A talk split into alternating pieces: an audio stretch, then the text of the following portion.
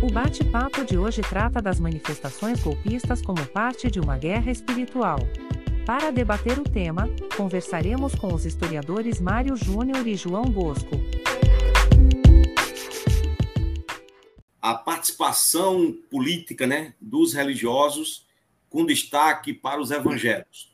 Então, o tema hoje do nosso debate aqui, da nossa conversa, é o golpe é gospel. Então, a gente vai é, discutir hoje essa, esse tema com a participação de João Bosco e a participação de Mário Júnior.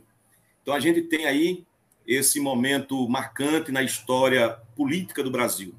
E aí, a ocupação dos edifícios dos três poderes da República foi o que marcou né, o vandalismo e se configurou, sem margem para qualquer dúvida, em um atentado contra a própria democracia brasileira.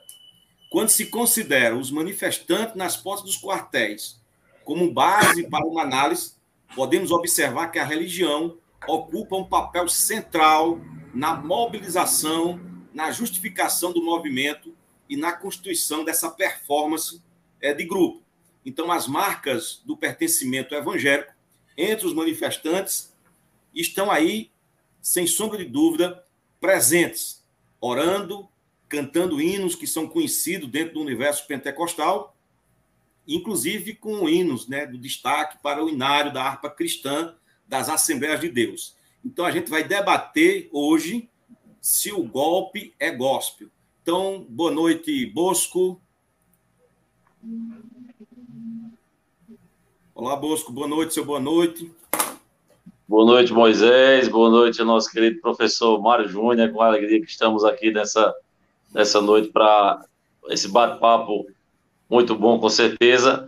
E aqui é dizer da minha alegria, de fato, de poder compartilhar esse bate-papo com o professor Mário Júnior, que é uma pessoa amiga de longas datas e que foi, inclusive, meu professor, né, em alguns momentos lá na faculdade. Que bom nós podemos estar aqui nessa noite. Então, trazer agora boa noite de Mário, né? Sempre muito prestativo quando a gente convoca. Ele sempre está à disposição para dar a sua contribuição nesse espaço que a gente é, traz aqui alguns temas e precisa da contribuição de pessoas que lê, que pesquisa, que tem uma contribuição a dar para a nossa sociedade. Boa noite, Mário. Boa noite, Moisés. Boa noite, Bosco. Primeiro, é um prazer estar com, a, com vocês aqui, cara. Vocês são meus amigos das antigas mesmo, velho. Molecote e já conhecia vocês. E tá bom demais estar aqui entre, no Entre Amigos, que é o espaço, assim, que eu mais gosto de participar, cara. Um debate sempre qualificado. Às vezes, já fui participar aqui como entrevistado, participei como entrevistador também, duas vezes, e que me foi muito, muito é uma situação que eu acho muito bom estar aqui. E vamos discutir isso, né, cara? Vai ser um negócio, vai ser uma discussão interessante, uma discussão delicada que a gente não pode também resvalar assim no estereótipo, né? Tem que discutir as causas realmente disso e ver como é que tá, né? O Brasil está numa situação, tá numa situação delicada politicamente, socialmente, né? um, um extremismo muito grande é, vigorando aí na sociedade. A gente tem que discutir as causas disso e, como indivíduos, né, dar nossa contribuição para superar esse, esse momento. Ok. Então eu vou trazer aqui para a gente é, iniciar o nosso bate-papo propriamente, trazendo aqui um vídeo mostrando aqui essa relação é, dessa participação do povo. O Brasil é do Senhor Jesus. O Senado é a nossa igreja. O Senado é a igreja do povo de Deus. Se você é cristão, vem pro Senado. Sobe aqui, ó. Os pastores, a mesa tá para os pastores aqui, ó. O Senado é nosso, do povo de Deus, até a intervenção militar. O Senado é nosso. É da igreja do Senhor Jesus. Amém. Todo carregador, toda mesa tem carregador de iPhone. O Senado, o Senado é da igreja do Senhor Jesus. O Senado é da igreja do Senhor Jesus. Bom, tá aí essa relação aí, né, do, da igreja, desse movimento neopentecostal, né, com o bolsonarismo, Então, todo esse processo desencadeia com mais esse vexame, né? Não basta apenas o processo eleitoral do púlpito ser transformado em palanque, não basta a pressão sofrida por diversos pastores, muitas vezes da própria igreja, ou pastores influenciando a sua própria igreja. E aí, todas as mentiras, todas as fake news que vimos durante todo o processo eleitoral, depois tem essa relação com a tentativa de golpe no Brasil e aí a participação efetiva né, de muita gente ligada à religião. Então, Bosco, eu queria começar por você.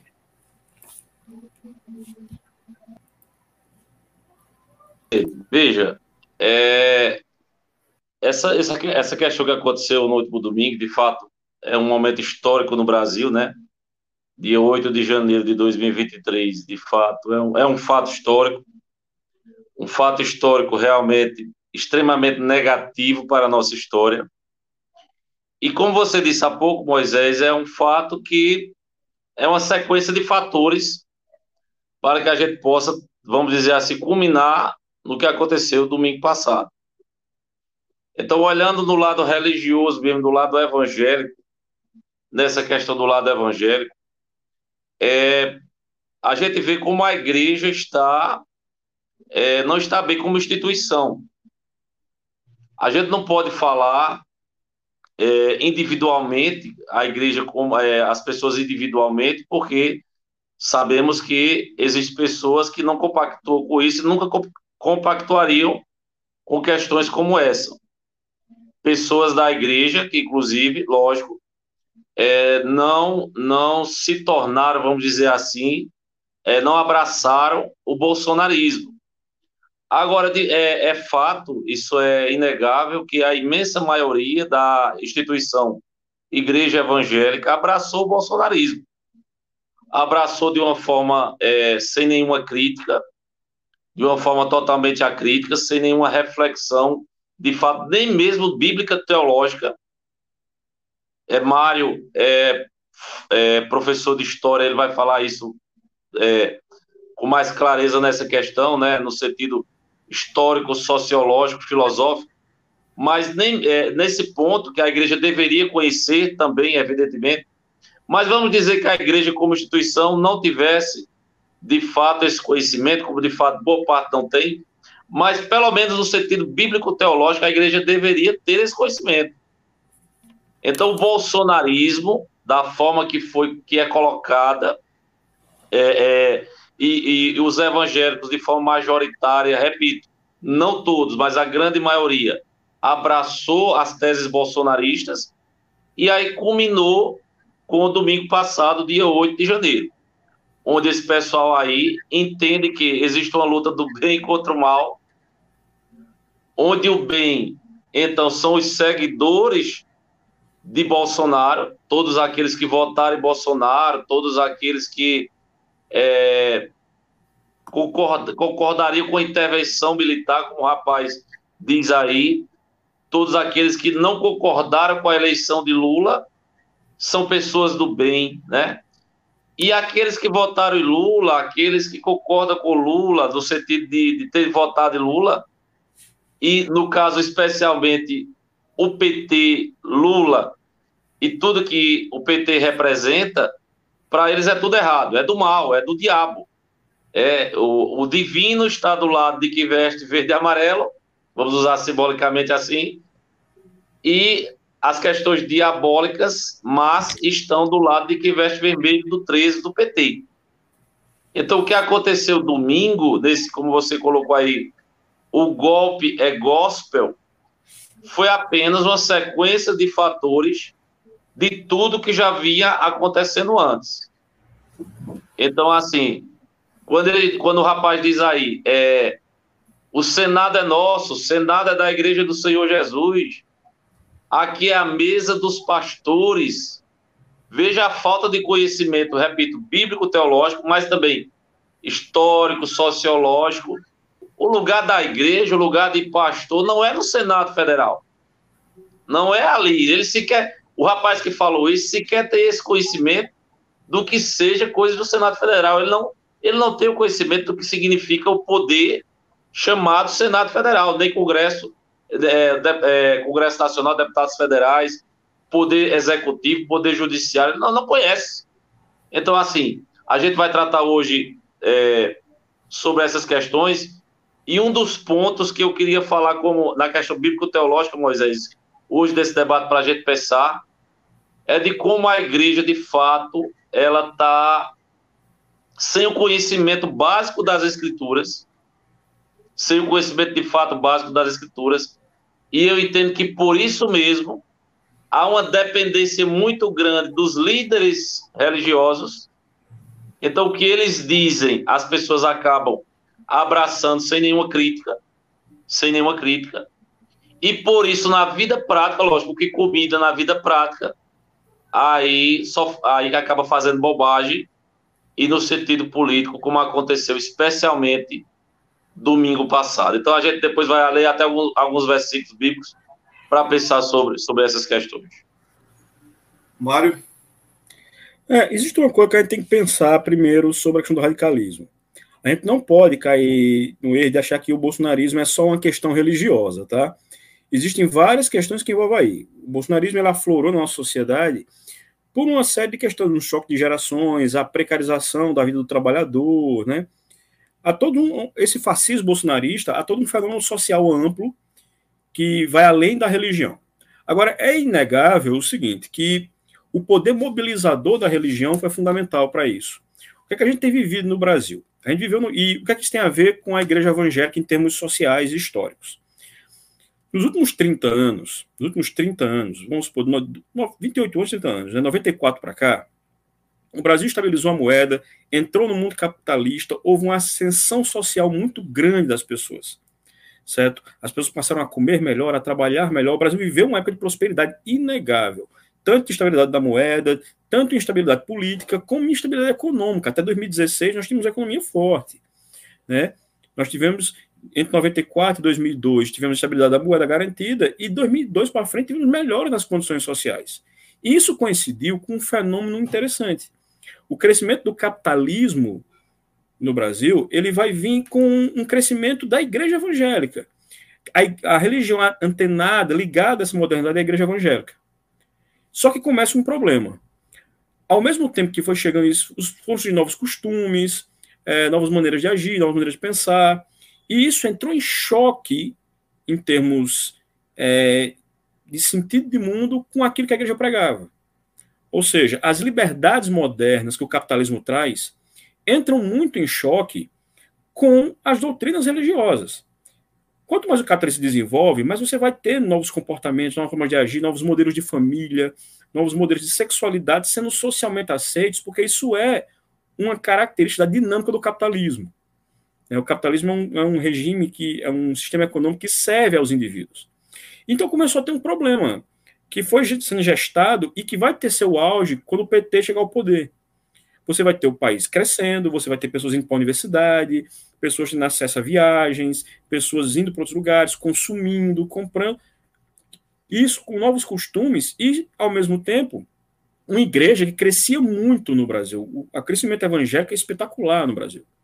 E aí começa a ter uma coisa interessante: esse choque entre as doutrinas, os usos e costumes das grandes religiões evangélicas com essa nova realidade. E aí foi, foi gerando-se um fenômeno com o passar dos anos, e a gente viveu isso dentro da igreja, na nossa juventude, acho que o Bolso dela lembra bem, começou a se identificar muito o PT com esses valores modernos que a igreja rejeitava, né, com esses valores contra Deus, com esses valores laicos. Porque existe uma coisa, e começou a ter um problema nesse tempo também. O crescimento das multinacionais da fé, e aí vamos citar alguns nomes, Assembleia de Deus, é, Universal, né, entre outras, e as figuras das igrejas midiáticas, que são caras que não têm grandes igrejas, mas são figuras midiáticas muito fortes, que tem rádio, que tem programa na TV, né, que tem rede de televisão. Então, começou o quê? Ao mesmo tempo, esse pessoal, esse, esse confronto foi gerando um capital político muito interessante para essas pessoas. Né? Começa a ter uma bancada religiosa, especialmente evangélica, muito combativa, porque ao reforçar esse choque que existia entre as doutrinas cristãs das igrejas os usos e costumes com os valores modernos davam um capital político a esses partidos. Então, a, o debate moralista foi muito forte. E, junto a isso, veio, veio uma outra questão. Quando surgiu o fenômeno Bolsonaro, que é um cara que galvaniza toda uma série de insatisfações, né, de raivas sociais contidas, a partir do, do processo de crise econômico do Brasil pós-2014, começa um problema interessante. A igreja evangélica acaba sendo uma referência de discurso muito forte. Começa a se dizer que o problema do Brasil é um problema realmente moral, moral e espiritual. Isso fica muito forte. E, dentre as várias ideias que convergiram ao bolsonarismo, a igreja evangélica foi uma delas.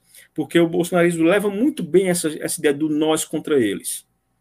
Né? E nessa batalha, nessa ideia de guerra espiritual, que hoje está virando uma moda, e a gente vai, pode discutir isso aqui, o real sentido dessa, dessas doutrinas, começou um problema grave. Né? A revolta com os novos modelos sociais, com, a nova, com os novos costumes, que eles identificaram como se fosse uma responsabilidade do PT, dos governos do PT, que na verdade não é, é um, é um fenômeno social, não é um partido que cria isso. Só que, como vinculou-se ao PT, criou-se a ideia, e aí entra a, o oportunismo de Bolsonaro.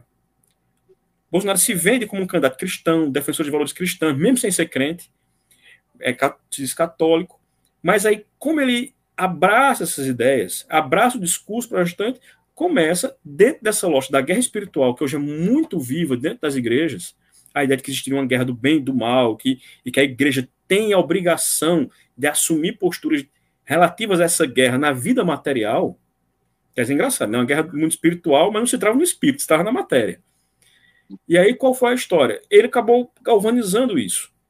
Né? O discurso religioso acabou sendo a parte mais reconhecível do bolsonarismo, mais até do que o militarismo, né? mais até que o combate aos direitos humanos, mais até que o discurso da violência, o discurso religioso passou a ser um elemento aglutinador muito forte. E ao chegar ao poder, além de ter vencido com isso, Bolsonaro usou isso muito bem para camuflar as críticas que sofria. Como havia uma identificação com a pessoa e com uma teologia que diz: olha, esse aqui defende nossos valores, esse defende nossa fé, esse defende nosso Deus. Esse cara foi que Deus levantou dentro dessa guerra espiritual, esse cara foi levantado, blindou-se o cara de qualquer crítica racional. Vamos falar a verdade. Há 30 anos atrás, se houvesse uma pandemia e um político se comportasse como Bolsonaro se comportou, as pessoas estariam teriam, ele teria a cabeça decepada, velho. Mas por que que houve, dentre os vários motivos que fez o cara se sobressair, as fake news, a compra do Congresso com orçamento secreto, que impediu um processo de impeachment, uma investigação profunda. Além de tudo isso, houve a ideia de quê? De que ele é um cara levantado por Deus e aqueles que se levantam contra ele são contra Deus, são contra. É, isso pega muito forte. E por que, que isso pega muito forte? Vamos entender duas coisas. Primeiro, a igreja e aí eu vou fazer uma defesa até aqui. A igreja tem uma sociabilidade muito rica. A pessoa, quando entra na igreja, especialmente as camadas mais pobres, elas, elas encontram um mundo muito rico. Ou seja, ela vai, ela, ela vai entrar num universo dela respeitada, onde ela se sente integrada aos irmãos, onde através da igreja ela vai ter acesso a coisas que no mundo ela só teria a partir do dinheiro, e na igreja ela tem pela união dos irmãos, como acesso a reforço escolar, a, ao teatro, ao cinema, tudo isso vinculado à igreja mas é uma coisa real. A igreja é um mundo social muito vivo. Então, qual é a história? Dentro desse, a, a, as populações, especialmente as mais humildes, elas vão fazer o quê? Elas vão se agarrar a esse mundo porque ali ela tem uma, um respeito enquanto indivíduo, ela recebe um respeito que o mundo não dá. E aí o cara defende apaixonadamente, porque ele está defendendo uma vida social que ele recebeu ali. Então, essa é a primeira coisa. Outra coisa é a questão da própria teologia da guerra espiritual. Esse, a, teologia, a, a, guerra em si, esse, esse termo guerra, ele tem uma coisa interessante. A psicologia da guerra, seja uma guerra real ou uma guerra ideológica, ela mata a autocrítica. Ela mata a autocrítica, que vira nós contra eles. Então comece o quê? Todo e qualquer discurso religioso, por mais bizarro que seja, ele começa a ser reconhecido, ele começa a ser aceito, desde que se referencie a essa coisa do nós contra eles, nós contra o mundo, nós contra o diabo, quem se levanta contra a igreja é até dentro da igreja, quem se levanta contra essa ideia é diabo.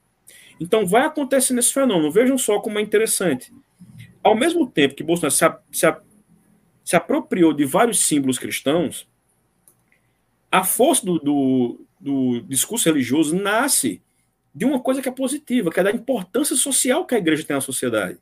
E aí a gente vê a dificuldade que é você convencer o cara de que o bolsonarismo é um, um vilipêndio à fé, a dificuldade que é justamente por causa disso. Porque o cara tá lá, mas ele pensa assim, não, mas se eu for contra Bolsonaro, eu sou contra a igreja, sou contra a liderança da igreja, sou contra meus amigos da igreja, sou contra a vida que a igreja me dá.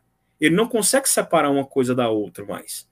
Ele pensa que se ele se levantar, ele não vai só ser excluído dos irmãos, ele vai ser excluído de um modelo de vida que ele tem dentro da igreja. A pressão social dentro da igreja é muito grande para que o cara se revolte.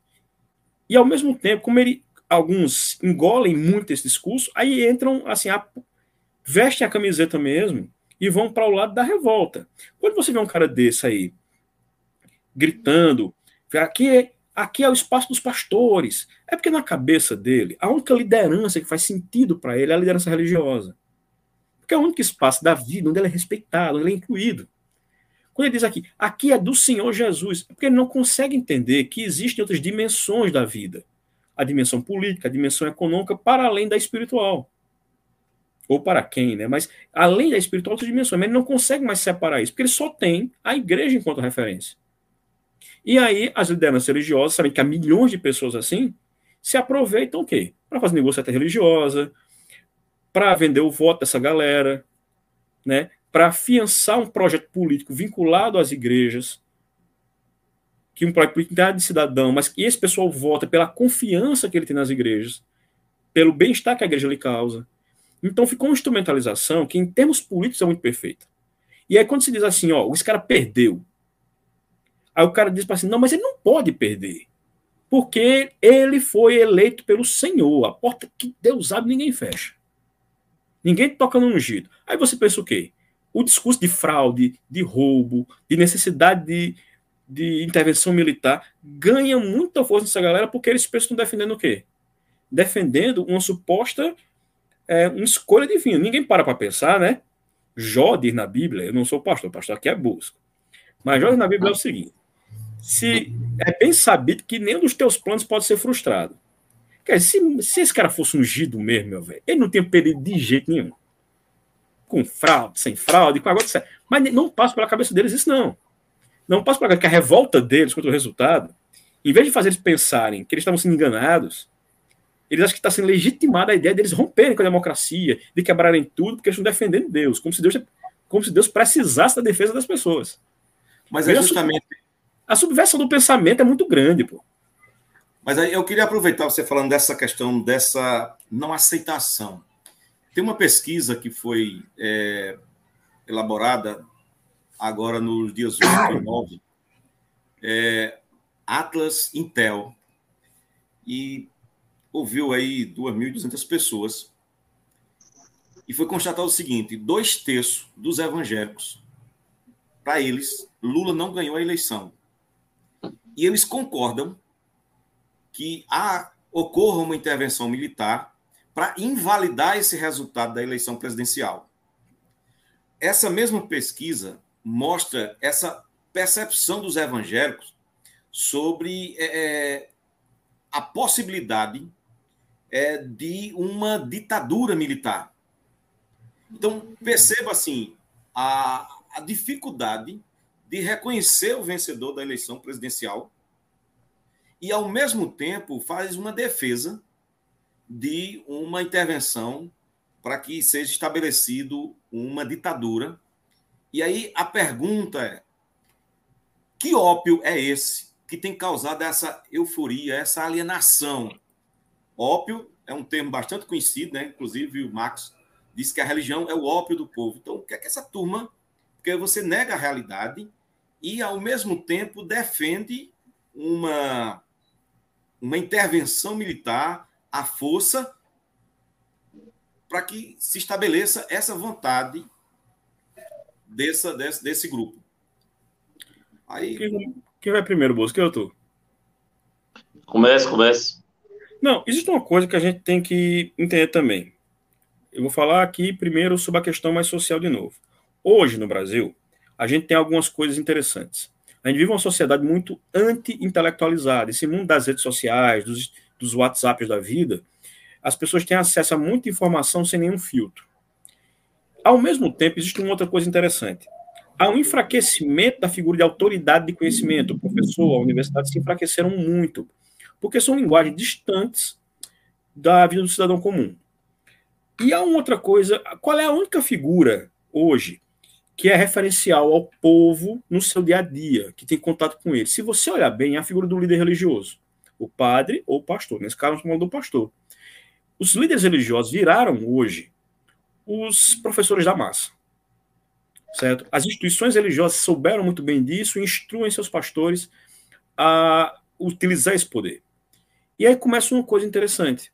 Você está tendo uma uma palanquização dos púlpitos. Então, pastores, sem nenhuma formação em ciência política, sem nenhum conhecimento histórico, social, estão falando muito sobre política. E, óbvio, repetindo os, os conspiracionismos, as fake news, mas com aquela respeitabilidade que o púlpito, que a igreja, que a condição de líder religioso traz. E isso ganha um status de verdade muito grande.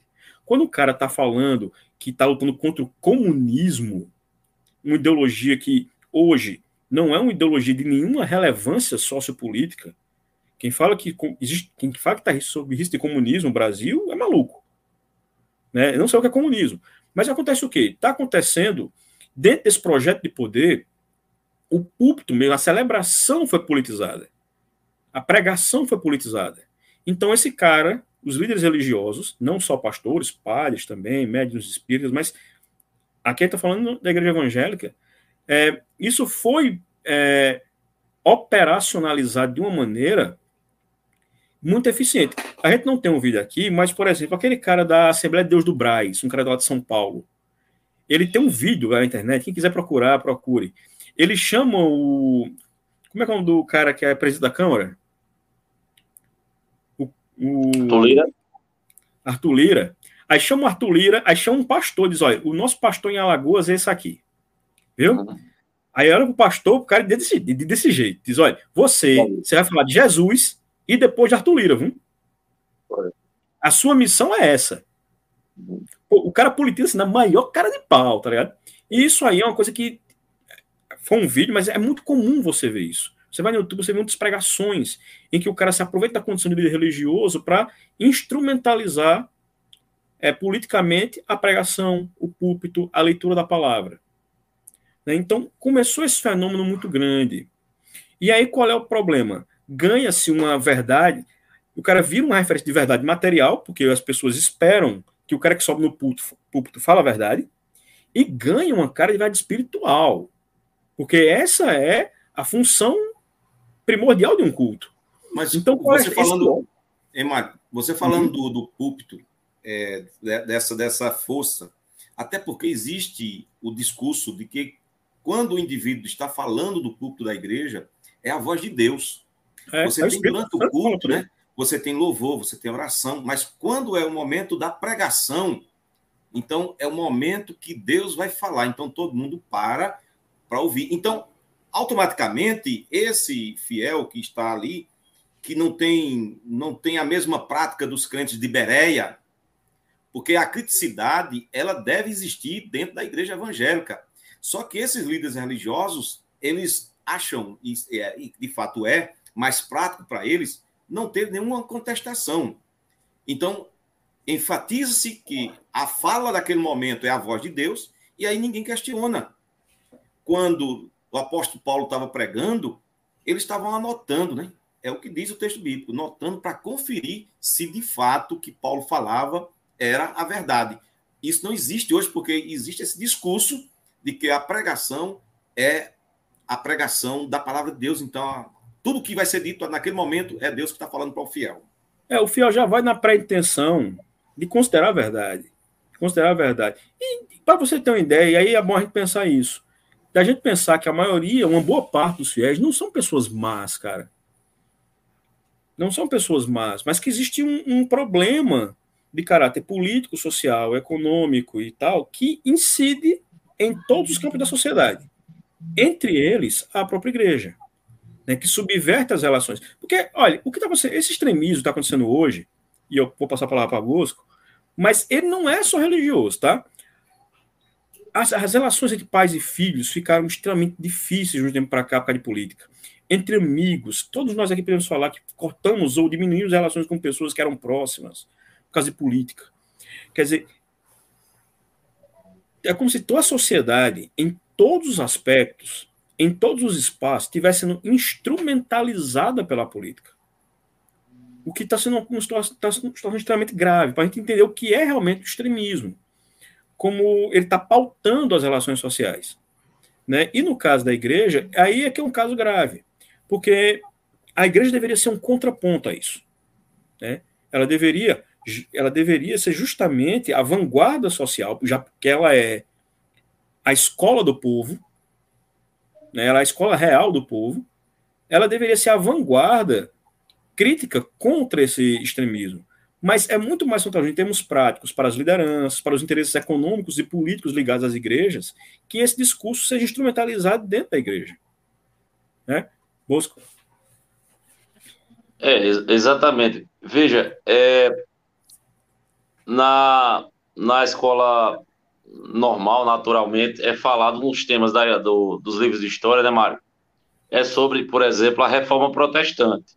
Então, a reforma protestante é algo que os livros de história tratam naturalmente como fenômeno da, da época, importante para aquela sociedade, onde, onde houve, lógico, é, fatores que facilitaram para que a reforma protestante houvesse. Houve questões, lógico, políticas, é, sociológicas para que a reforma protestante ocorresse. E olhando, lógico, o lado bíblico, espiritual, teológico, a gente entende como cristãos que houve o lado divino na reforma protestante. E, de fato, a reforma protestante trouxe um, um alto grau de colaboração para a sociedade. Um deles foi justamente a educação. Justamente um, uma questão fundamental que a história, é, que a reforma protestante trouxe para a sociedade da época europeia foi a educação. Então, é, as pessoas tiveram acesso, por causa da, justamente da ideia de Lutero de as pessoas poderem ter acesso à Bíblia, então facilitou para que, podemos dizer assim, mais pessoas tivessem acesso à educação, depois das escolas normais, as pessoas tivessem acesso à educação. Me parece que no Brasil, é, de muito tempo para cá, mas nesses últimos tempos, é, diria até que diria até que alguns anos atrás, eu, eu sou evangélico faz 23 anos, e eu me lembro que quando eu fui fazer universidade em 2001, fui estudar ali em Campina Grande, fui fazer faculdade, aí me diziam logo assim: olha, cuidado com o que você vai estudar lá, cuidado com o que você vai aprender lá, porque você tem outras coisas poderá se tornar um ateu. eu escuto então, isso também. Deve, eu escuto isso também. Esses não, conselhos, entre aspas, né? Eu cheguei na universidade já ateu, mas o povo dizia, foi você ficou ah, ateu na universidade, é. quem faz história vira ateu. Eu acho engraçado. Ateu, né? Bosco, Bosco então, e assim, são historiadores, podem dizer, melhor do que eu, de que o curso de história é qualquer coisa menos é, militante contra a religião. Exato. A história cultural, né, que é o modelo que a gente usa hoje, ela é altamente receptiva as manifestações religiosas, os historiadores são treinados, sociólogos também, né, devido a, com o modelo weberiano, que é o modelo mais compreensivo, né, eles são mais abertos para estudar a religião assim como um fenômeno bonito, como uma coisa que Isso. compõe uma cultura. E os caras ficam dizendo que você vai para o história para virar ateu, que você vai virar guerrilheiro, né? Cria umas loucuras que é, é espetacular, cara. É, infelizmente é uma loucura, e assim é o que Moisés falou há pouco. É, isso é como é que se diz? Isso é, é, eles fazem isso de propósito, as lideranças fazem isso de propósito. Eu entendo que as lideranças fazem isso propositalmente, não tem outra palavra. Não querem criar é, igrejas com visões críticas. Por que não querem? Porque se criar pessoas, quando eu criar aqui, gente, entendam, logicamente pessoas que vão absorver a pregação da palavra, os ensinos da palavra, mas a, a vida do indivíduo vai além da igreja. Você disse bem, Mário, que na, na, na visão, você disse no início da, da, primeira pergunta, da primeira questão lá, sobre a visão que muitos têm é que a vida dele é ali à igreja, de alguma forma ele deve, na visão dele, deve ter alguns favores algumas pessoas da igreja, na visão do indivíduo, né? Deve tá deve estar tá ver alguns favores ao pastor, tem uma gratidão muito grande, mas isso é, isso é tem que estar tá além de sair, tem que ter a visão crítica das coisas. Então a vida do cristão, ela está além da igreja. A igreja é o lugar do ensinamento da palavra, é o lugar de se aproximar da comunhão do povo de Deus, se aproximar de Deus, é, cantar louvores ao Senhor, mas a vida vai além disso. Então tem a vida, como a gente costuma dizer, secular. Então o estudo, a educação e o camarada tem que ter a visão crítica. Ele precisa ter a visão crítica. Então, por exemplo, sendo bem, bem prático aqui, para a gente entrar diretamente no bolsonarismo. Por exemplo, eu conheço amigos meus da igreja, pastores inclusive, que, que não, é, alguns não tomaram a vacina da Covid, alguns não tomaram a vacina da Covid, porque, por serem de direita, não deveriam tomar vacina da Covid. A ciência afirma que a vacina deveria ser tomada e era colaboração para o indivíduo, mas não tomou a vacina. E eu conheço outros que eu não sei se eles são melhores ou piores do que esses primeiros, eu acho que até são piores. Eles tomaram a vacina, tomaram todas as doses da vacina. Eu conheço amigos meus da igreja que tomaram todas as doses da vacina, mas por ser de direita, quando alguém da direita pergunta para eles se eles tomaram, eles dizem que não. Interessante. Mas interessante é, é que agora. Sigilo deles, é o sigilo e vacina deles. Mas com a prisão, né? Com a prisão do, dos bolsonaristas agora no tumulto, todos que entraram na papuda tiveram que tomar a vacina. É tortura. É... Vão... então, assim, momento... a, gente, olha, como é que eu posso acreditar, falando da pandemia específica, como é que eu, eu, eu, eu tenho todo o direito, né, humanamente falando, e como eleitor, de votar em quem eu quiser votar. Certo? É, é, votar em Bolsonaro tem muitas contradições para o cristianismo, né? Mas eu entendo que eu devo votar em Bolsonaro. Agora, eu afirmar, como muita gente afirmou, até hoje afirma, que a pandemia, por exemplo, é coisa do comunismo, foi coisa inventada. Foram os governadores brasileiros que se uniram para derrubar, tirar o presidente da cadeira da República, ou que é coisa do diabo, coisas desse tipo. Então, assim, acreditar fake news desse tipo. As redes sociais deveriam ser locais de mais de, de informações melhores, mas infelizmente tem sido lugar onde quem sabe das coisas realmente. Por exemplo, aqui estamos diante de Mário Júnior, professor de história. Aí Mário Júnior faz comentários lá com fatos históricos baseados no seu conhecimento dentro do que ele estudou. Né? Logicamente, vamos dizer assim, ele não é neutro, ele tem sua opinião de fato pessoal, claro, tem que ser levado em conta, mas o cara estudou, o cara foi atrás do conhecimento, o cara tem a informação verídica ali. Aí eu que não fiz história, que não estudei nada, eu como base de nada, porque eu vi no grupinho do WhatsApp, aí o que vovô disse é dito, é verdade. Então, assim, a, é, as pessoas estão abraçando essas coisas. Então, assim, é um negócio lamentável. Então, a igreja, infelizmente, se encaminhou para um local complicado. E domingo passado, existe um, uma palavra na Bíblia fundamental quando a gente fala do pecador. O pecador, ele se arrepende dos seus pecados, ou seja, arrependimento é mudança de rota e de mente para voltar para Deus camarada é pecador, reconhece seus pecados, muda de rota, muda de mente, a palavra arrependimento tem essa ideia, conversão, se volta para Deus. Domingo era o dia final, já deveria ter sido antes, certo? Mas não foi. Mas domingo era o dia final. Se alguém tem alguma dúvida ainda, de os cristãos, pelo menos esses, mudar de rota e caminhar para o certo. Eu não estou dizendo que é caminhar para concordar com o Lula, não, viu? Nem para concordar com o governo de Lula, não. Não é isso que eu estou dizendo, não. Agora, pelo menos para sensatez. Porque bolsonarismo, para mim, é sinônimo de insensatez. Não, e é não engraçado dizendo, que, é, não estou é dizendo que petismo é sinônimo de sensatez, mas bolsonarismo é sinônimo de insensatez, sim. É, é, e tem uma coisa que interessante. Alguém acha que é cristão, você sai quebrando um mas prédio escuta, público. Né? Eu vou trazer um vídeo aqui, eu queria que você comentasse, Mário é, esse, esse, trazer aqui um, um, vídeo do que aconteceu. Você disse que era para partir desse, desse fato a igreja, ou pelo menos os cristãos, ter uma outra postura, ter um outro, é, pensamento, outra percepção. Mas vê esse vídeo aqui que eu vou trazer agora para que Mário e depois você, Bosco, analise. Cessa agora! Cessa agora aquela confusão naquele lugar. Prisões indevidas. Senhor, amarra a mão daqueles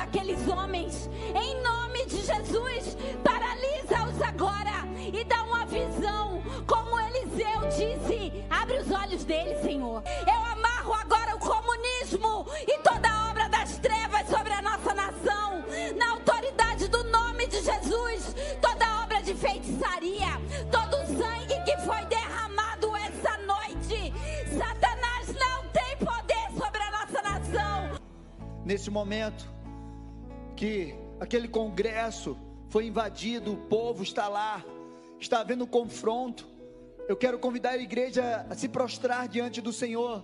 Se você pode, coloque o teu joelho no chão, vamos clamar pela nossa nação. Vamos clamar por cada vida que está lá. Tá aí. Eita glória! Não, ó, vai pensar uma coisa que é interessante. Assim.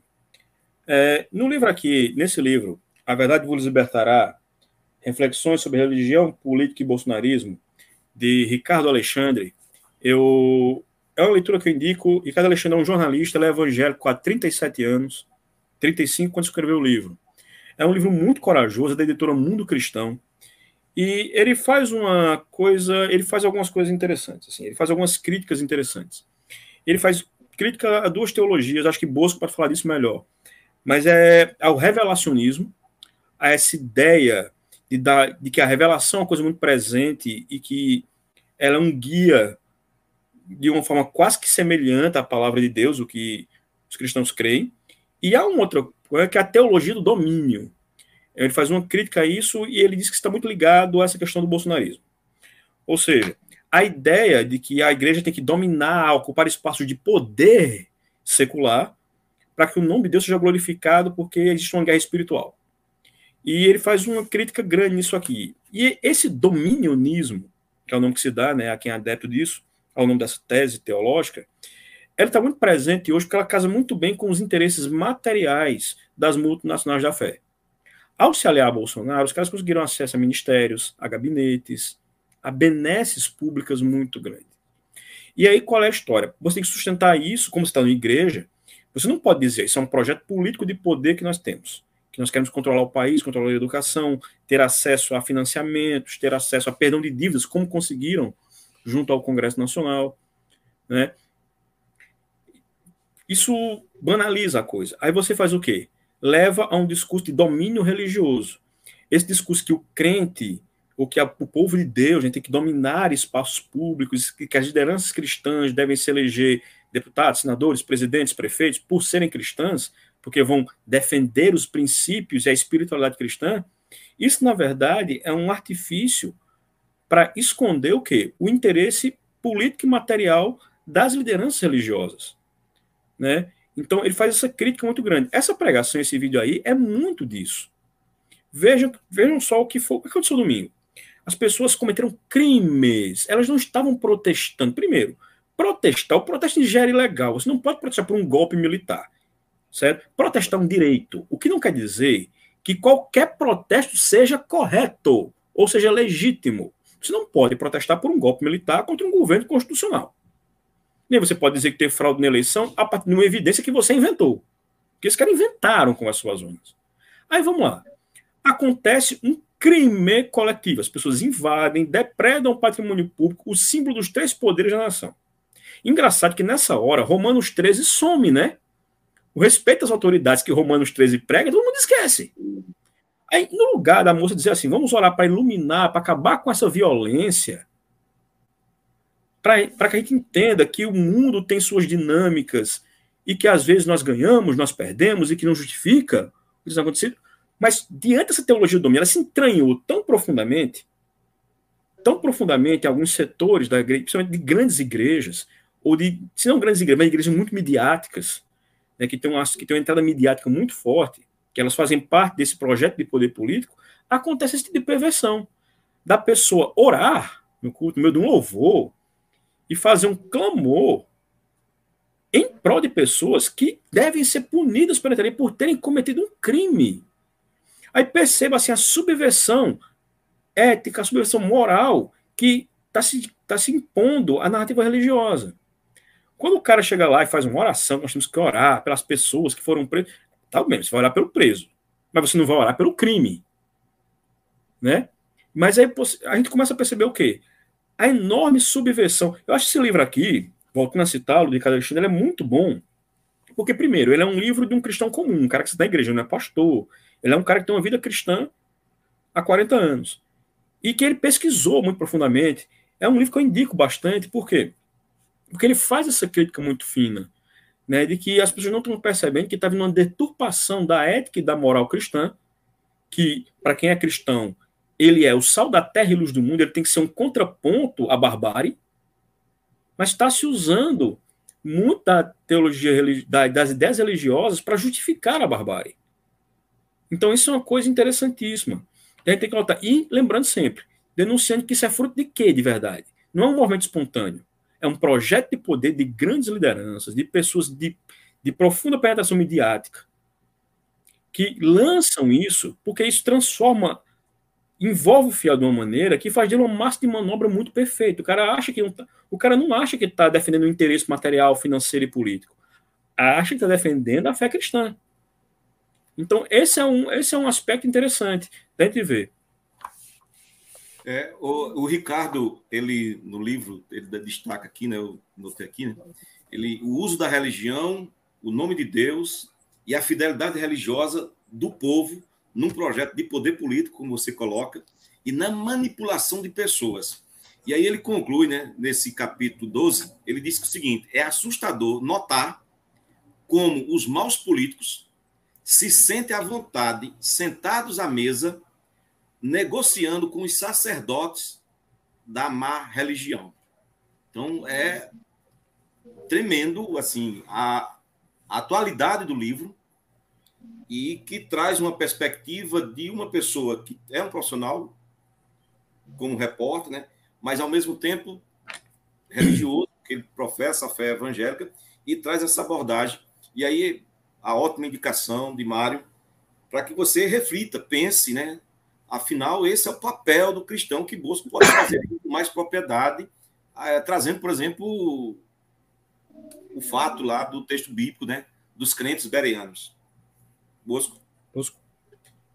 Isso. Lá em Atos dos Apóstolos, você já tinha citado essa questão dos crentes bereanos, Atos dos Apóstolos, capítulo 17, a partir do versículo, acho que o versículo 9, a gente encontra 17, a partir do versículo de número. A partir do versículo 9, mas especialmente o versículo 10, o versículo 11 diz assim: Ora, estes de Berea eram mais nobres que os de Tessalônica, pois receberam a palavra com toda a avidez, examinando as escrituras todos os dias, para ver se as coisas eram de fato, eram de fato assim. Então, quem estava ali pregando a palavra de Deus, estava falando realmente em nome de Deus, a palavra de Deus, dois homens de Deus, um era chamava-se Paulo, outro chamava-se Silas, e nem por isso eles, como pessoas, eram inquestionáveis. Eles não eram inquestionáveis, ninguém é inquestionável, nem, nem Paulo, nem Silas, nem pastor. Nem Paulo era, nem Silas era, nem pastor é.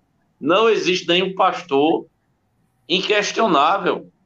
Então, naqueles tempos bíblicos ali, a gente pode aprender hoje, como, é, como pessoas que têm que ter o um senso crítico, se realmente as coisas é de fato assim, se o que realmente os pastores estão dizendo é a verdade. É, eu sei que é muito complicado, é muito difícil a gente entender que o pastor não está pregando a verdade.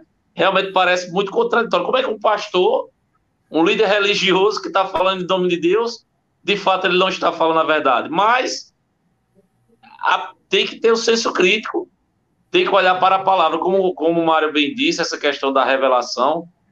Eu diria, Mário, que apesar de tudo, é, eu diria que hoje a, a, gente chama visão reformada, a visão mais voltada à, à, à reforma protestante, ela tem crescido no Brasil.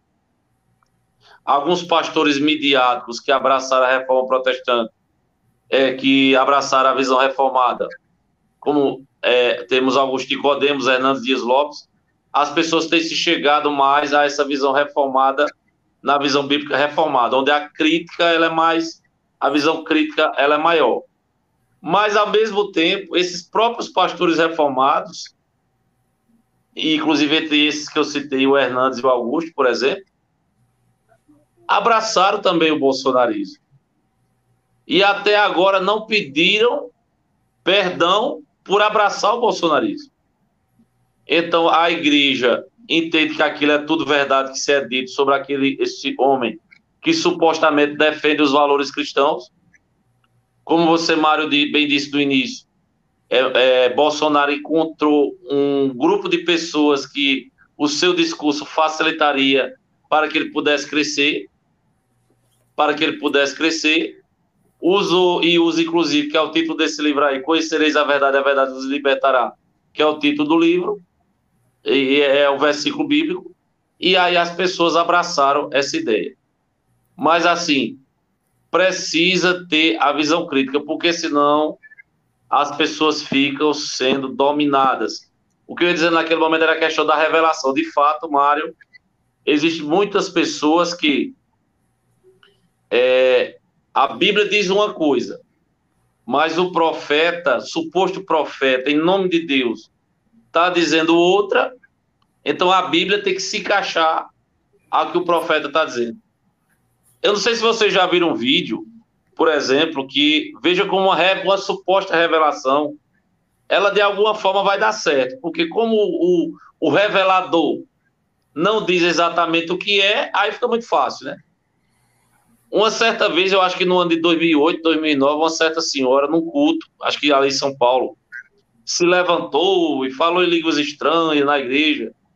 E ela disse assim: tá lá no YouTube estampado esse vídeo, para quem quiser ver, uma senhora. Ela diz assim: vai haver mudanças em três ou quatro países no mundo. Aí ela cita Cuba, ela cita China e ela cita Brasil. E ela diz Brasil: Cuba, China e Brasil. Aí no Brasil ela diz: vai haver morte em Brasília.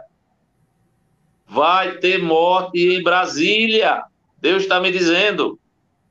Aí o povo, glória a Deus, aleluia, aquele negócio todo. Resumindo, aí em 2014 morreu Eduardo Campos. Aí o povo entendeu que a revelação estava se cumprindo. É. Uma hora vai morrer alguém. Aí 2016, né? aí 2016 Dilma, Dilma perdeu o mandato, ou seja, a morte de um mandato. Aí já não era Eduardo Campos, era a morte do PT, né? Depois teoriza Vasco, o juiz lá foi morreu. Aí já era teoriza Vasco, essa mesma profecia entrou aí. Depois Lula foi preso. Depois teve Fidel, a, a Fidel Castro depois morreu. Teve a facada em Bolsonaro, a facada entre aspas em Bolsonaro. Enfim, tudo isso deu certo para a profecia. Quer dizer, as pessoas acreditaram. E a Bíblia é simplesmente deixada de lado. Ô Bosco. Então, assim, é um negócio lamentável, as pessoas estão longe das escrituras. Eu vou fazer agora uma provocação aí para os dois, cada um dentro da sua área, né? Essa a pesquisa que a gente comentou no início aí, né, do, do levantamento que foi feito entre os evangélicos.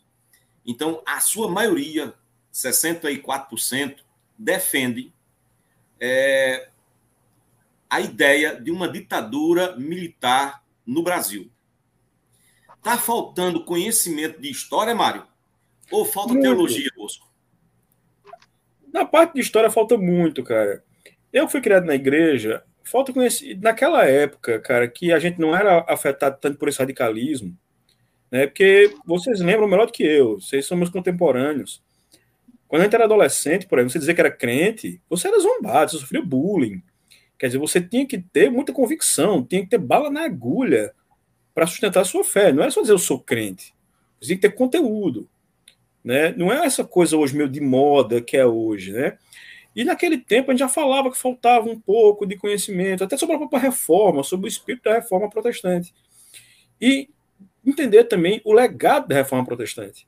As pessoas não entendem, mas noções de Estado laico nascem de muitos pensadores protestantes que começam a ter uma visão crítica a partir das seguidas guerras religiosas entre católicos e protestantes que ocorrem na Europa pós-reforma. Isso vai, é uma coisa que é pouco falado no ensino médio. Aqui se dá um recorte no ensino médio brasileiro que protege muito a fé cristã, embora tenha muito palhaço que vai aí dizer que a história do Brasil ensinar para prejudicar a fé cristã. Se, se, se esquece muitos, muitos, muitas questões espinhosas que marcam a história das igrejas cristãs, da igreja católica, da igreja protestante. E noções como Estado laico, né, são noções que saíram de muitos pensadores protestantes, de muitos teólogos protestantes, que começam a ser críticos em relação à violência política de ordem religiosa que acontece no século, a partir do século XVI em diante. Né? Então, para você ter uma ideia disso, né, quando começa também a ressaca da contra-reforma católica, que, que abusa da Inquisição, muitos pensadores cristãos católicos começam também a pensar um reposicionamento em relação ao poder. Veja o que é interessante, né? Hoje a gente falou da teologia do domínio, mas ela é completamente distinta do espírito da reforma. Ela é completamente distinta, ela não tem nada a ver com o espírito da reforma. Né? Aliás, ela, ela vai contra o próprio Cristo. Não é Mário Júnior está dizendo, não. Mário Júnior, eu não ligo para teologia. Mas é Cristo quem diz: meu reino não é desse mundo. Então a gente tem que começar a pensar isso. Mas aí qual é a grande questão? Assim, falta história. Falta história, e aí não é a igreja, tá? Falta história no Brasil. A gente tem um, a gente tem um ensino muito débil no ensino público. O Brasil tem bolsões de miséria em que a escola não consegue ensinar. Eu dou, já dou aula num lugar muito pobre, que é São Domingos aqui, e já dei aula em locais muito pobres. E você começa a entender que, infelizmente, a linguagem douta, acadêmica da escola não encontra é, reverberação no cotidiano das pessoas. E isso é muito difícil, entende? elas não conseguem entender o impacto dessas coisas. Outra questão é que, além de tudo, há um, um, um desprezo aos intelectuais no Brasil, etc, etc, etc, e isso afeta o conhecimento. Sobre a questão do, da ditadura militar, essa pesquisa do Atlas, eu acho que ela tem um problema, ela é feita quente, no dia. Então, os sentimentos das pessoas estão meio fervilhando ainda. Eu acho que quando baixar a bola, que fizer uma outra pesquisa, vai se ter um número menor de evangélicos defendendo ditadura militar. Tá? Porque a gente não pode pensar que a igreja é esse poço de barbárie que está sendo. Ela tem problemas. Mas, por exemplo, se você olhar historicamente, os evangélicos no Brasil, lá nos anos 20, se aliaram a um ateu, Getúlio Vargas.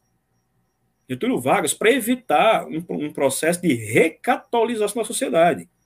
Em 1927, o presidente da época, que me foge o nome agora, foi o que antecedeu o Washington Luiz, queria fazer uma reforma constitucional que colocasse de novo a Igreja Católica como a Igreja Oficial do Brasil. E aí, um ateu, Getúlio Vargas, junta-se com lideranças protestantes da época, espíritas, setores divergentes da própria Igreja Católica, e faz um levante pelo Estado laico brasileiro. Isso é histórico. Né? Durante o regime militar, era nítido a predileção do regime militar pela Igreja Católica no Brasil. Né? Os evangélicos nunca foram uma vanguarda para lutar contra o regime, mas, querendo ou não, eles tinham um aspecto contracultural no regime, porque a Igreja Católica, uma parte dela, né, a parte mais conservadora, foi um sustentáculo do regime militar. Então, a mas a Igreja Presbiteriana. Sim. A Igreja Presbiteriana. A Igreja Presbiteriana tem, tem coisas muito pesadas em sua história, inclusive nos Estados Unidos, a defesa do apartheid, na África do Sul, situações muito pesadas. Mas o fato é que isso, porque no, no fato da, da ditadura militar, a Igreja Presbiteriana apoiou o regime, mas vamos falar a verdade, em 1964, os evangélicos eram ínfimos em relação à população. Sim. Então, ser evangélico tem um aspecto contracultural. A religião do regime foi a Igreja Católica. Tanto que a oposição religiosa veio dentro da Igreja Católica também. Mas a grande questão é o seguinte: a gente tem que começar a pensar, e aí o amigo cristão que estiver ouvindo, se quiser escutar a palavra de um ateu, o conselho de um ateu, escute, se não quiser, é problema seu. Mas a gente tem que começar a pensar, Bosco e Moisés, é, que tipo de fé é uma fé que diz a você que estudar é ruim, que conhecer é uma coisa má? Eu acho que é isso que a gente tem que... Quando você vê, por exemplo, é, um cara diz assim, não escuta a ciência, porque a ciência ela faz de Deus. Pô, que Deus é esse que tem medo de você conhecer as coisas, cara? Que fé é essa que você tem?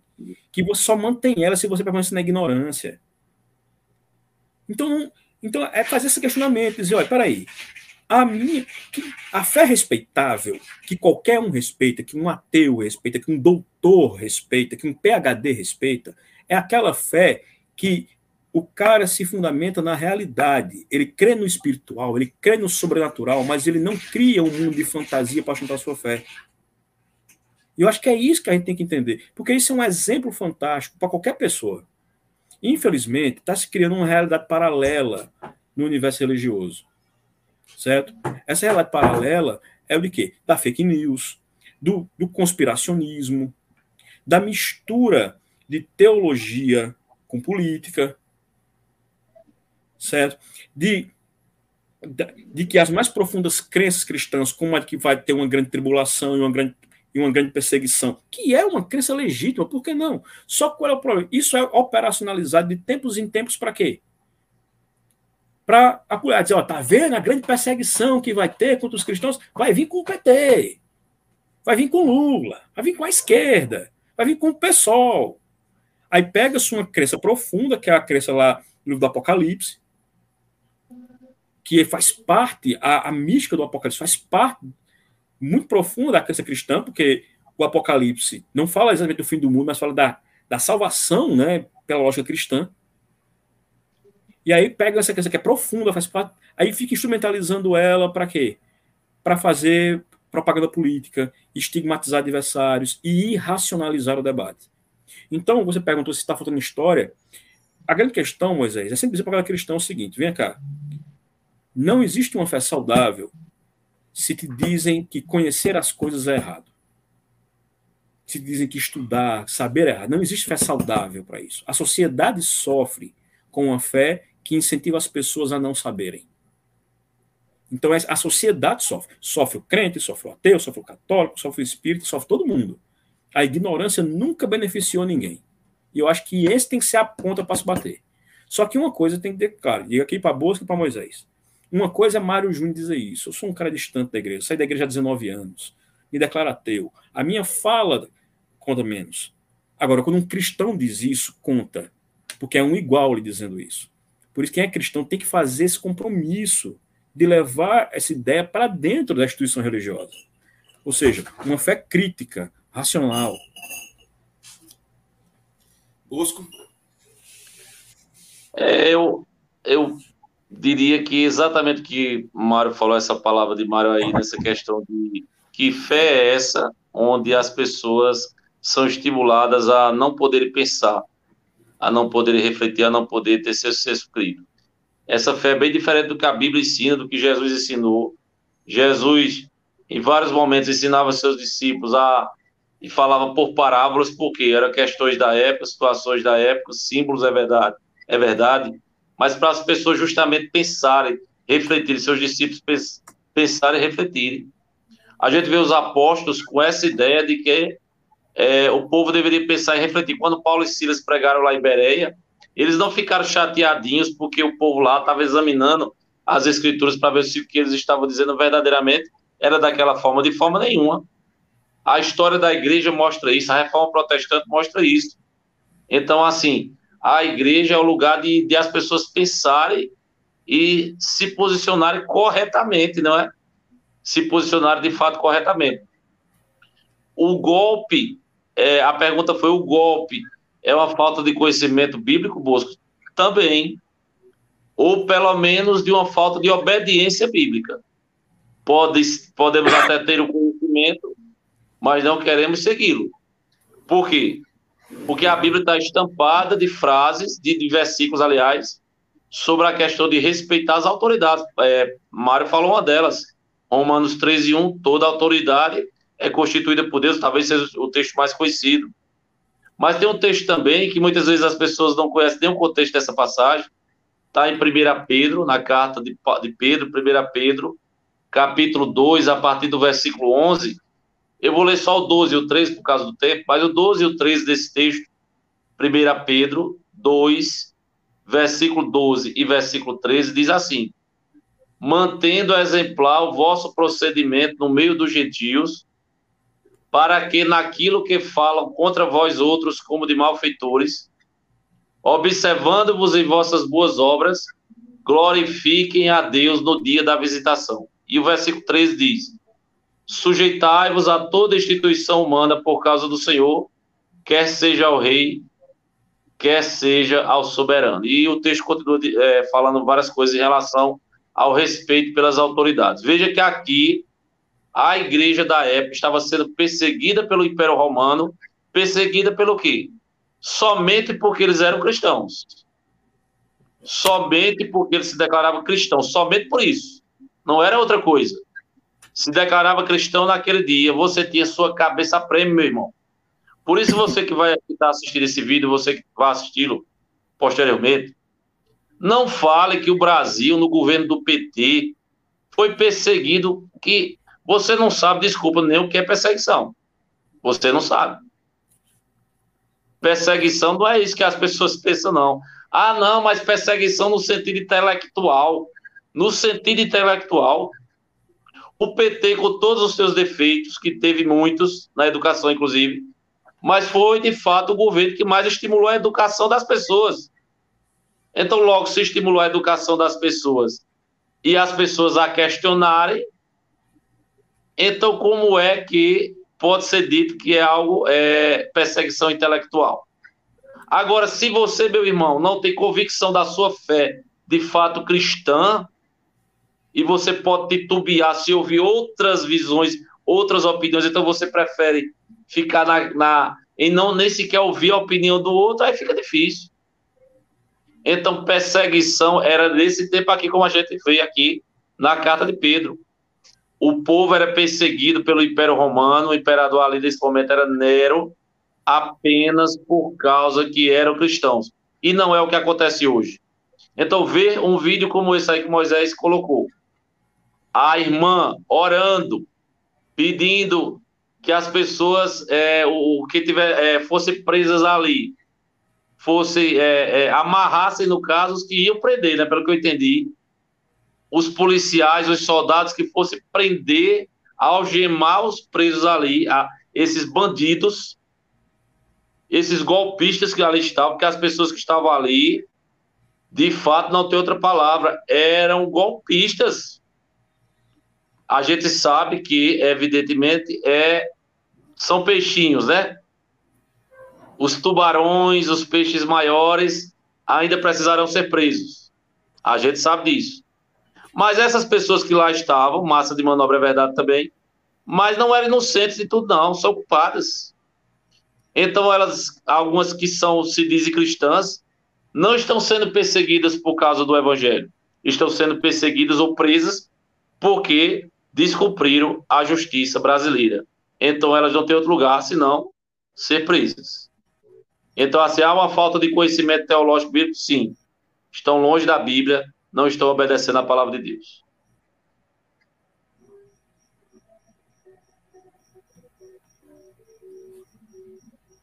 Estamos chegando ao final, né? É, inclusive, estouramos o tempo. A gente costuma é, uma hora de bate-papo, mas a conversa foi tão boa, tinha outras questões para a gente levantar aqui, trazer outros exemplos de vídeos e questões relacionadas. Mas eu quero agradecer de antemão a disponibilidade de Mário Júnior, a, a disponibilidade de, de Bosco, e a gente, essa conversa que sirva, né, pelo menos para a gente pensar, refletir nas palavras que foram colocadas aqui pelos dois companheiros é, no bate-papo de hoje. Mas eu queria, antes da gente encerrar as considerações finais de vocês, Mário trouxesse. É, Mário é professor, é um pesquisador e tem alguma indicação de livros, né, que ele já, inclusive, mostrou um aí agora há pouco na conversa, mas que alguma sugestão para quem quer se aprofundar na temática que a gente debateu hoje. Olha, eu o, o, primeiro livro que eu indicaria, e é um livro que eu indico a qualquer pessoa, esse aqui, ó, de Julian Speyer, um sociólogo chamado O Povo de Deus: Quem são os evangélicos e por que eles importam. É um livro muito bom. É, ele faz uma. Ele mostra a importância que tem a igreja na vida social das camadas mais humildes, a partir de uma pesquisa antropológica que ele fez. E ele passou a pesquisar muito sobre isso. E ele começa a dizer: olha, os evangélicos têm uma, têm uma atuação muito importante na vida social do Brasil, especialmente em lugares onde o Estado não chega. Então, é, ele faz uma defesa elegante, não, não apaixonada, não fanática, mas uma defesa muito elegante, muito bem argumentada, sobre o papel da igreja evangélica na sociedade brasileira, especial nas camadas invisíveis da sociedade. É muito interessante esse livro, muito interessante, porque é um livro que é muito bom para você ler, para você não ver as coisas pela ótica do preconceito. Né, como se, porque você não é evangélico ou não gosta da igreja, as pessoas ali seriam más ou burras ou o que é que seja. Ele, ele trata disso assim, ele trata que fala que há uma riqueza muito grande dentro do segmento. É um livro muito bom, ele é colunista da Folha de São Paulo sobre temática religiosa, esse cara, o Juliano Spayer, e o livro dele é realmente muito bom, eu indico a vocês. Outro livro que eu indicaria sobre a questão do projeto de poder das lideranças evangélicas, das multinacionais da fé e de seus mordomos, que são os deputados e senadores, né? Está aqui um livro da, da jornalista Andrea Dipp, Em Nome de Quem? A Bancada Evangélica e seu Projeto de Poder. Nós falamos sobre esse projeto aqui nessa live. Esse livro aqui é muito bom, é um livro facílimo de ler, e você lê em um dia, um texto muito leve.